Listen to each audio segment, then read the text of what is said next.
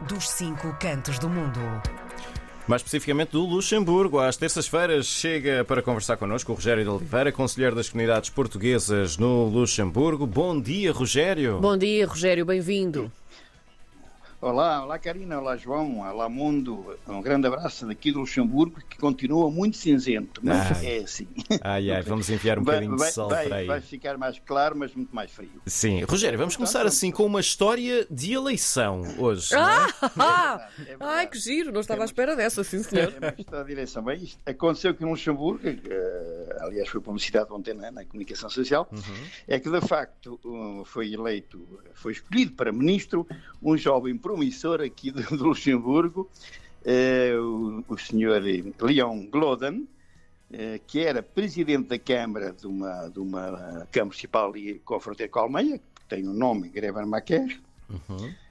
e, e, portanto, este ministro foi substituído pela sua professora primária na Câmara Municipal. Ah, Ora, isto é uma coisa que é verdade. É uma pessoa já mais idosa, mais idosa, obviamente, porque ele é um jovem ainda, um jovem professor-ministro, eh, e que foi substituído por, eh, pela, pela sua antiga professora primária, que tem por nome Mónica Hermes.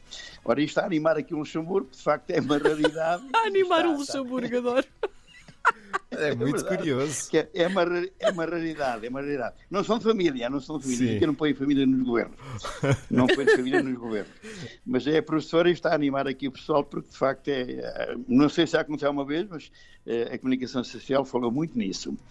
Eh, É, portanto, e continuamos então com a formação do governo, que já está concluída, obviamente, já tomou- vamos tomar posse. Eh, após grandes, grandes negociações que tiveram com o outro partido, Partido Liberal, do antigo Primeiro-Ministro Xavier Bettel.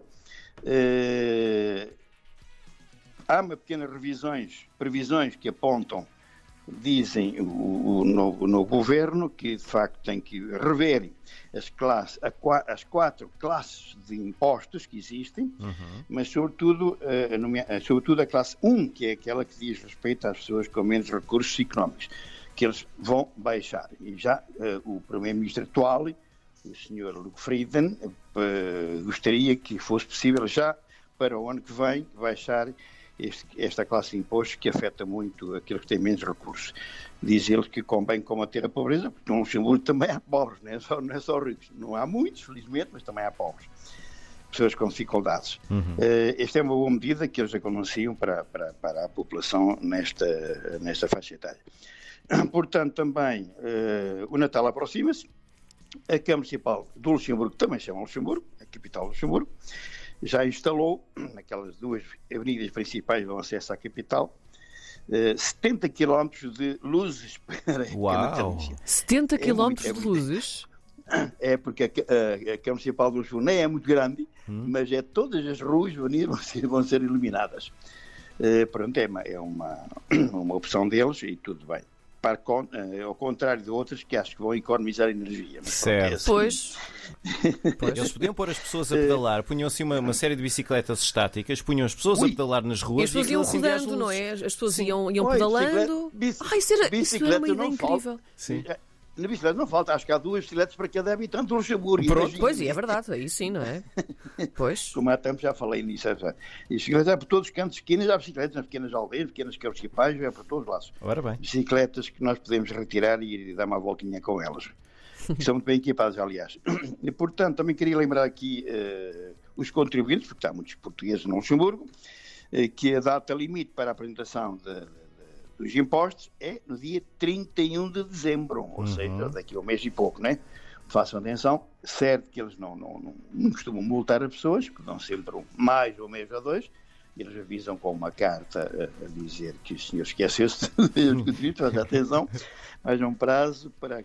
Mas é importante apelar a isto. Também eh, vou novamente apelar ao voto para o Conselho das Comunidades Portuguesas eh, no mundo inteiro, e nomeadamente aqui no Luxemburgo, que vai acontecer no dia 26 de novembro, nas instalações do Consulado-Geral Portugal no Luxemburgo, que situa no 282 Route de Longwy, Luxemburgo, Vila Cidade. Eh, isto também convém a, a- a avisar os nossos compatriotas, sobretudo, porque muitos esquecem-se. Eh, ou fazem esquecer. E aqui não é dá outra para receber coisa. uma carta em casa a dizer o senhor esqueceu-se de votar, tem mais dois Não, meses. Não, não, é naquele Pois, dia. pois. É naquele nem dia. nem para os impo- nem para os impostos, que era, era bom, era bom que há pessoas nossas que era bom que fôssemos avisados. Eles aqui verdade. avisam tudo. Isso é, tem uma coisa muito boa que eles avisam toda a malta que é esquecida, pode acontecer, para que, eh, pronto, cumpram o seu dever, não só cívico, como das finanças também.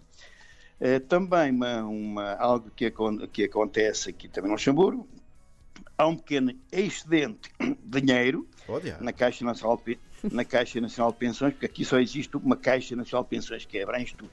Não existe um Instituto de Saúde, nem existe nada disso. É só uma Caixa que abrange tudo. E que prevê que este ano tenham, mesmo assim, um fundo de caixa de 460 milhões de euros, mas para o, 2000, para o 2024 prevêem só 375 milhões de euros de excedente. O que começa a preocupar esta instituição, que é muito importante para todo o ser humano residente aqui, que de facto eh, somos todos, pertencemos todos à Caixa Nacional de Saúde, tanto, tanto não, não importa quem, toda a gente pertence àquela caixa, não, não importa mesmo as profissões que cada um tem. Eh, foi uma coisa que se criou aqui há um tempo, eh, juntaram estes institutos todos e concentralizaram tudo num prédio muito bonito, aliás, muito bem, muito bem feito para- e, e muito rápido, atendem muito rápido. Só para dizer, eu há dias fui lá a essa caixa, tinha na minha secção, tinha 40 pessoas à minha frente. Em menos de 30 minutos vieram 30 pessoas. Oh, Às 40 uau. pessoas. Ah, aquilo é ser badar. Isso é Um muita exemplo, eficácia. um exemplo a seguir, não é?